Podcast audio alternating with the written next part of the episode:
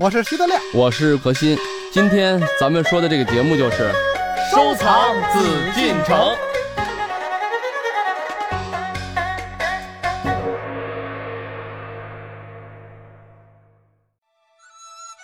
欢迎各位继续关注《艺海藏家》，我是永峰。今天是我们收藏紫禁城的日子，邀请到的还是大家非常熟悉的两位嘉宾何时人也组合。今天我们和您一起来说一说紫砂壶。我们都知道，紫砂壶具有较好的保温性和透气性能，用来泡茶，茶味醇香，隔夜不馊。长期使用，壶内能够保留余香，空壶内注入沸水，能够散发出茶的香味。有世间茶具称为手之说。说到这儿呢，我们就不得不说一说紫砂壶里的茶山了。广告之前，德亮给我们讲了一个故事，这个故事就和茶山有关。一位好茶的财主广招爱茶人士。某一天呢，一位衣衫褴褛的乞丐前去讨茶，没想到他竟然非常懂得品茶。一番对于茶叶用水用柴的批评之后，他直接指出茶具有问题。究竟这壶冲不出好茶的原因在什么地方呢？这个神秘的乞丐又会有什么样的解释？他会有什么样的秘诀呢？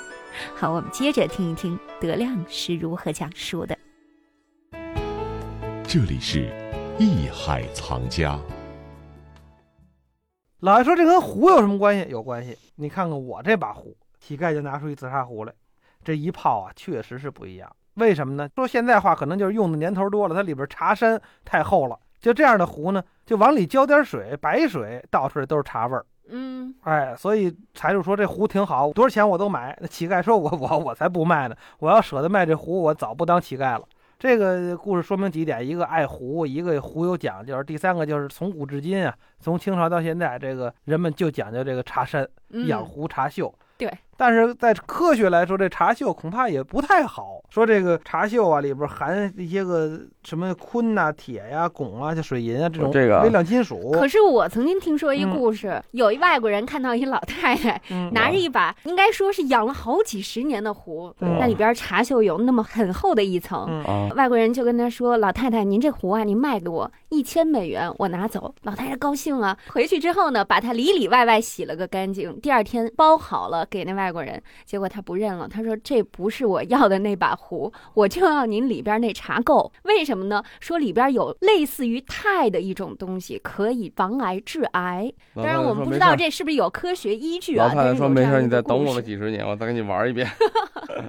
反正这个东西 不不，我跟你讲啊，咱们就作为一个科学的总结啊，皇帝他的壶没有那么多茶垢，嗯，有茶锈，为什么呢？因为皇帝不可能每天去把玩它。”嗯，他喜欢的是这种紫砂本身带有的特性，透气，嗯，吸收，不温不火，蕴含着这种珠光、精气、内敛。因为紫砂的特征嘛，他是喜欢的是这种东西。所以皇帝用的东西一定说有茶垢什么的等等啊，这种这么长时间。但是为什么现代人玩这个东西要认呢？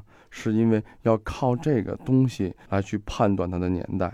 首先，一般来讲，老的紫砂壶都是跟实用有关系的。皇帝拿它不仅是摆设。他也要用它，也就是说，皇帝的壶、宫廷壶，咱们欣赏起来就不能从茶锈来看。嗯，但是一般的玩家，咱们老提贪收藏，不离包浆，就在这儿，就这东西到底是不是老的呀？有没有三百年的痕迹啊？在一般人家里头肯定会有。为什么这件东西不错？我家里有，我会经常把玩拿出来。但是在皇帝这儿未必。对，所以玩宫廷的东西，如果咱们大家比如说一件官窑瓷器，碰到真正到了宫廷级的东西。就不能简单的拿包浆啊、拿汉文呀、拿火器呀、拿贼光啊来去讨论这件东西。这就是咱们玩的时候，首先你要理解它的时代背景。您不能说皇帝的东西，这是康熙的，不可能。为什么？他他根本不旧。皇帝这壶只用过一次，或者一次都没用，拿到宫里头，可不可能啊？跟新的一样，你就不能拿这个去判断了。那拿什么样的东西来判断呢？就比如说，咱之前知道康雍乾各个时代瓷器不同的一些特点。对，咱们现在就是讨论拿什么来判断呢？嗯，就拿一些它的特征来判断。对，对吧？比如说康熙的特征是什么呢？因为他是刚开始把紫砂作为收藏的对象。明代什么概念？明代是认可了紫砂壶。嗯。叫做认可阶段。但是清代发展到了什么？发展到了已经在宫廷里被皇帝来能把玩，作为一件就是很重要的啊，宫廷的一个陈列了，一个重要的把玩的器物了，地位就完全不一样了。康熙的时候，纱料的选择来说，开采的技术也好了，选些细沙，选材上有了很大的飞跃。嗯，有好有坏。有不同层次、不同档次的纱料，这是第一点。第二点呢，因为从康熙的时候，他推行了这种对外开放的政策，有限制的去进口了，以至于吸收了很多西洋的文化。这个时候，他在创作的紫砂摊的珐琅啊等等啊，这是已经有了西洋的画风的风格。而且他在造办处里头是怎么个概念呢？就等于他是要让皇帝来认可我这样子，皇帝要朱批之后，把样子交到以前的瓷器桌。珐琅做，然后咱在紫砂的绘制。这里面很有意思的一件东西啊，就是我给大家讲个跟故事一样，但这是真事儿啊。嗯，就因为我们呢，现在整理这个文物和资料啊，我们这工作进行了多久呢？进行了十五年，这是建国以来最完整、最全面的。就这样，文物大清理到现在为止，我们有三次。建国刚开始接手故宫做一次清理，那个时候人是很简单的。但是那个时候呢，清理的时候，包括朱家进、朱老很多前辈都在，也确实是什么发现了很多东西，就是以前要扔的，可能这破纸包里头就准备扔了，都打开。那个第一次清理叫做什么清理？叫做发现，就是不遗漏。我什么东西废的我扔，只要是老物件都先给它留下，但是没有研究，就是留下。第一步，第二步，七十年代的时候，这大的文物清理是属于什么？就是要编目归类，因为有了第一次的保存，这东西都在这儿。但第二次我们再分类，这几十万件的东西的分类、保存呀，记载它的商况，那时候我们的档案都有。第三次就我们这次大清理，这回就叫做核对加研究。核对的同时，有些问题要发现，那我们这次就发现了什么呢？我们以前记载就是档案上都明确的有康熙什么什么时候的东西，同意这个样子去珐琅座去做去烧制。但是呢，由于这个建国以后呢，我们符合带有康熙御制款的一些紫砂的，还有珐琅的砚台呀、紫砂的这些东西呢，被台北拿走了。等于我们现在故宫里头，在两千年的时候是没有明确的带款的康熙御制的这个东西了。就在两千年，我们作为库房整理的时候，一件资料，我们一个同事发现了什么呢？乙酉年款了，就是什么康熙四十四年的时候画珐琅的一个残壶，等于是在紫砂摊的珐琅彩的这么一个壶。嗯，虽然是残壶，但是它因为有乙酉的这个年代的记载，然后一推是康熙四十四。那康熙四十四年的这件画珐琅瓷器是现在我们两地故宫加起来最早的一件瓷器。嗯，就是一件咱们说紫砂珐琅彩，而且我们这个东西在宫廷里是有能看到的嘛。嗯，就是有记载。所以，我们通过这文物的整理，我们发现了一下康熙那个时代的时候，它的一个特征的明确的东西。嗯，在故宫。对我问一个问题：紫砂画珐琅，你怎么看？就是看露胎的地方是吧？它是一件藏壶吗？里面是不加釉的呀。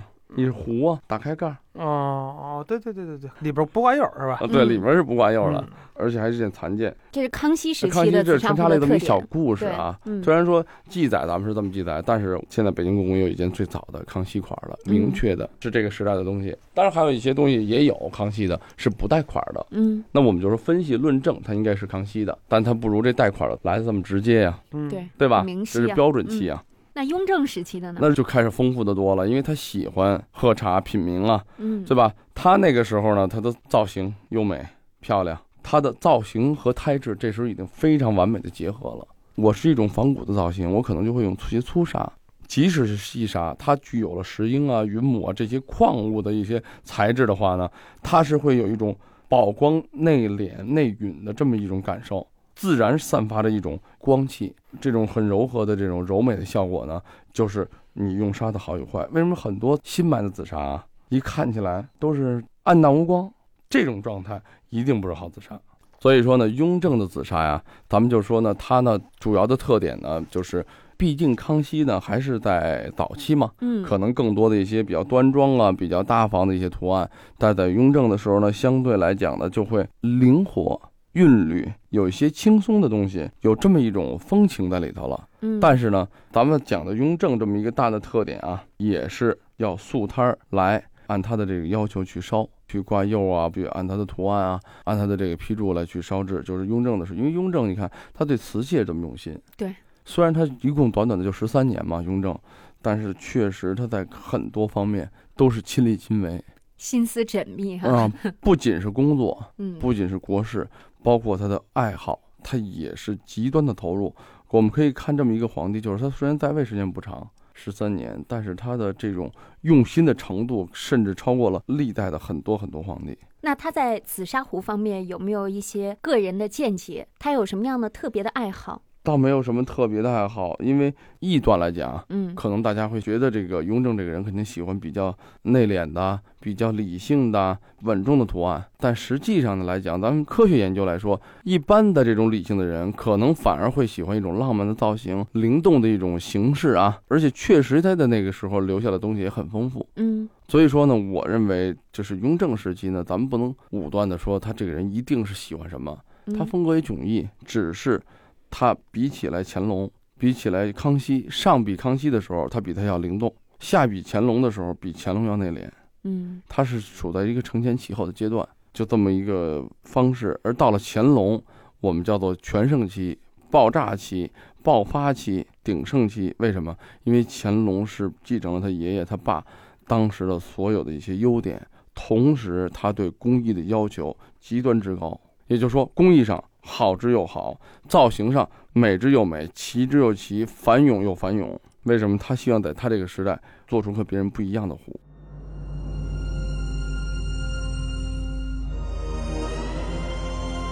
紫砂描金山水方壶，清乾隆，高九厘米，口径四点五厘米，底径十厘米。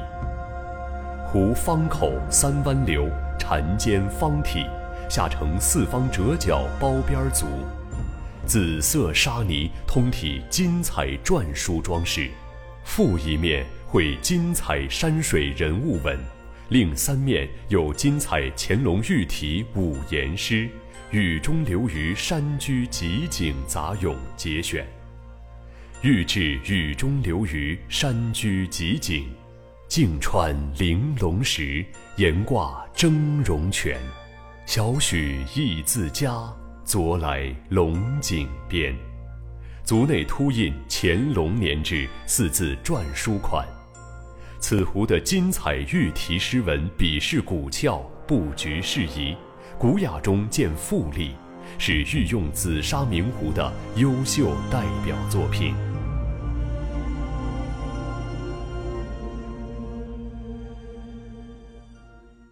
我们大家就是简单来分析一下这几个皇帝啊，这是清代的一些特征嘛，对吧？从这个康熙的一种继承啊，刚刚开始成熟起来，到雍正的一种理性的回归，而到了乾隆就变成了一种不管是工艺美术的一种爆发，一种飞跃。咱们用的最简单的词，辉煌。那个时候的壶很成熟，全国都玩壶。通过乾隆对壶的把玩，他对材质的要求、画工的要求。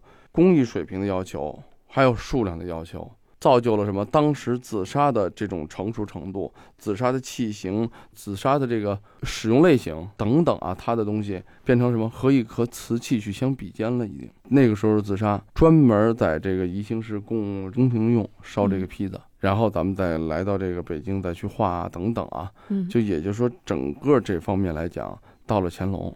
而且通过皇帝玩这东西，那这个王公大臣、地方富甲，我也玩啊。紫砂的文化、紫砂的地位就被空前的提高了，嗯，成为了在乾隆的时候真正成熟、有品位的这么一个收藏品类了。那您说，现在我们在收藏的过程当中，很多人追求名家名壶，嗯，那在宫廷当中有没有这些类似的名壶、名家所制的？宫廷来说，它肯定是有啊，因为那个时候，比如说啊，咱们现在玩的这些壶，你看名有石大彬，在清朝的时候，像什么程寿珍呀，像什么冰心道人呀，因为他好嘛，对吧？咱们有时候就叫做冰心壶，但是跟现在的冰心千万不是一回事儿啊。一片冰心在在玉壶，对，就是咱们生活的这个我觉得啊，这个玩壶啊，从我个人来说啊，嗯，不玩老壶。假如说您喜欢壶，现在不都玩新壶吗？对，喜欢壶，我就拿它喝水。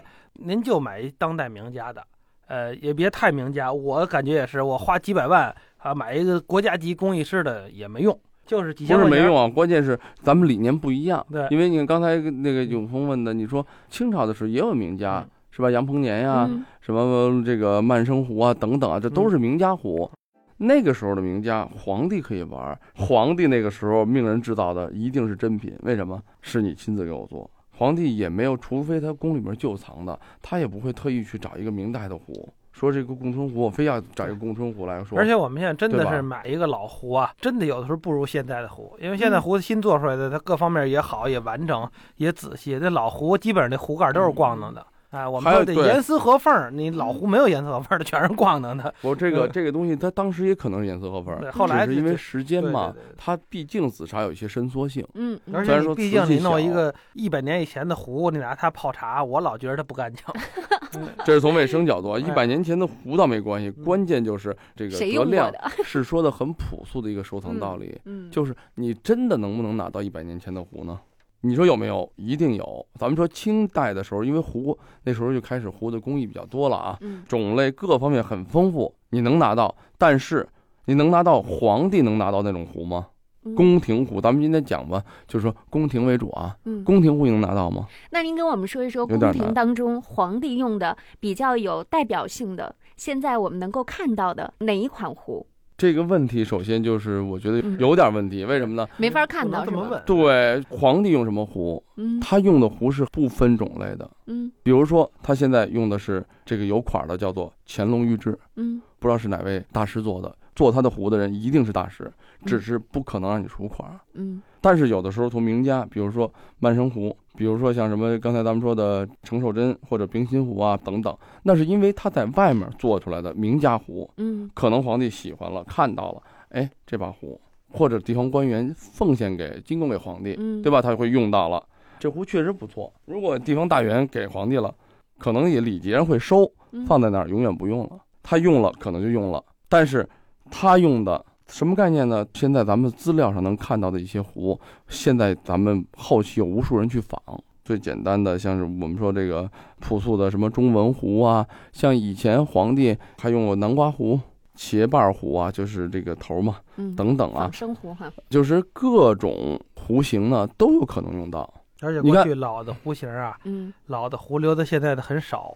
为什么呢？汉中湖过去大多数的壶不是像我们现在放在茶海上，哎，这个浇水完了以后倒茶，不完全不一样。是过去讲究是什么呢？拿到手里，电视剧过去经常看得见，这人哎手里托一小茶壶，没事扒的滋儿都喝一口。这个也是咱们一说起来啊，民国时期的玩法了。那个时候紫砂为什么会摆在多宝格里头？跟瓷器、跟它的玉器、跟它这个一些摆件放在一起呢？也就是说，它不是实用品，不不，不是完完全全的实用品。对，就是它有它的陈设功能。对，所以我知道德亮那紫砂壶为什么会摔了。嗯，他不应该用它喝茶。嗯，摆到那儿你就不会摔。应该用它喂猫。不是它，它可能我估计就是摆在那儿摔的。嗯。那我记着啊，过去喝紫砂壶都是搁在手里的，嗯，对，而且讲究手巾板儿。紫砂壶过去啊不叫紫砂壶，在北京啊叫泥性壶，但是其实也不叫泥性壶，叫宜兴壶。哦，哎，但是它这这个就这个谐音了啊。对，北京人说话又又那个快。泥性壶，哎，您这泥性壶不错，这泥性壶传了两辈儿五了，我爷爷那儿传到我这儿的，都讲究是在外边拿到外边显摆来。为什么老端着壶出来？滋儿都喝一口。现在啊，咱们这茶馆里不是有斗茶斗壶的吗？而且这个，您想，咱知道这个紫砂导热最快，所以你拿开水哗一冲，非常烫。嗯，所以呢，这拿壶啊，还讲究拿好的这个手巾板儿垫到手心里，上面再拿着小茶壶。哎，你看过去经常有这样，晚清时候的这个长袍马褂，手里拿把壶，其实手里还有手巾，这样喝呢就很容易醉。所以老壶恐怕留下来的。也不多，真正好的故宫里那些摆着的，您也拿不着，都在故宫里呢。对，过去使的这些个也不错，当时可能也得值个几两银子的，挺好的。确实，到现在留着也不错，但是会脆的。但是就都基本上都脆了。确实，紫砂呢，咱们说在宫廷里面的东西都有陈列和摆设的效果。嗯，而且过去这紫砂壶还有一个什么用处啊？打脑袋，还有这功能？对，非茶壶、非茶碗，啪，这一茶壶把脑袋开了，可不是瓷壶。瓷壶这一下，这人就死了，都是紫砂壶。哦，说俩人聊着聊着打起来了，你怎么这样？啪这一茶壶把脑袋碎了，一定是紫砂壶。你说这个，怎么咱们这收藏紫禁城节目就聊到打脑袋开瓢哎，这去了。这也是民俗啊。而且过去有的时候是这样，自个儿打自个儿。比方说街面上的流氓啊，这茶馆里演的那些个见着了，对不是干不过人家了，梆给自己一下。也不是干不过人家，就是所谓流氓啊，就是街面上的混混是这样，不见得真打你，真拿刀剁你，那不成，谁都知道犯罪是吧？就是俩人一见面怎么着，自残，来啪一下，自个儿把自个儿脑袋踩出血来了，嗯，行吧？这个这是一种可以叫威慑，也可以叫那意思，我就是干着我混这个的，不是，我对自己都能这么狠。哎，你别容我动手，这意思。还有那个儿子不孝顺，他爸爸直接拿起壶啪往脑袋上一砸，脆了。其实紫砂壶打在脑袋上，它破流血，但是伤不大，因为它软嘛。嗯，毕竟它没有瓷器那么硬嘛。就是过去为什么经常会说啪这小茶壶把脑袋给碎了？为什么？因为就是因为拿紫砂壶。嗯，为什么老陈设老紫砂？壶为什么到现在其实不多？为什么有一半碎了，有一半自个儿打脑袋了？嗯，这是你个人的研究啊，对对对，德亮的理论，嗯，嗯有道理。就是反正不管怎么样，这个情况吧，因为紫砂在宫廷来讲，咱们聊宫廷嗯是以实用和陈设，但是在民间来讲呢，紫砂有一大半的功能还是实用，嗯因为它的实用效果好。就咱们在用的过程中，大家才能道出谁好谁不好。你纯摆在那儿，凭什么你的壶好啊？倒水一用才知道吗？对吧？所以是这种流传下来的老东西就越来越少了。嗯尤其名家。所以我讲呢，就是通过咱们聊一聊紫砂，因为紫砂是一个话题很大。对，为什么呢？从它的开采、原料、工艺制作、工艺的流程就很复杂，传承，对吧？嗯然后还有它的最后它的这个传承啊，嗯还有它的审美取向啊等等，太多了。对，所以说我对大家的这个意见啊，因为现在收藏有这么一个概念啊，新的肯定比不了老的，而唯独紫砂这么一个门相呢，就现在来说，新的可以跟有些老壶，就是这个东西老壶是老，嗯，就是民国或者清末没有款儿，很普通的壶，你比不了现在的新壶。为什么现在的新壶的用料、做工、大师的水准很高，价格上直追于老壶，嗯。甚至比老壶要高。艺海藏家正在播出。本内容由喜马拉雅独家呈现。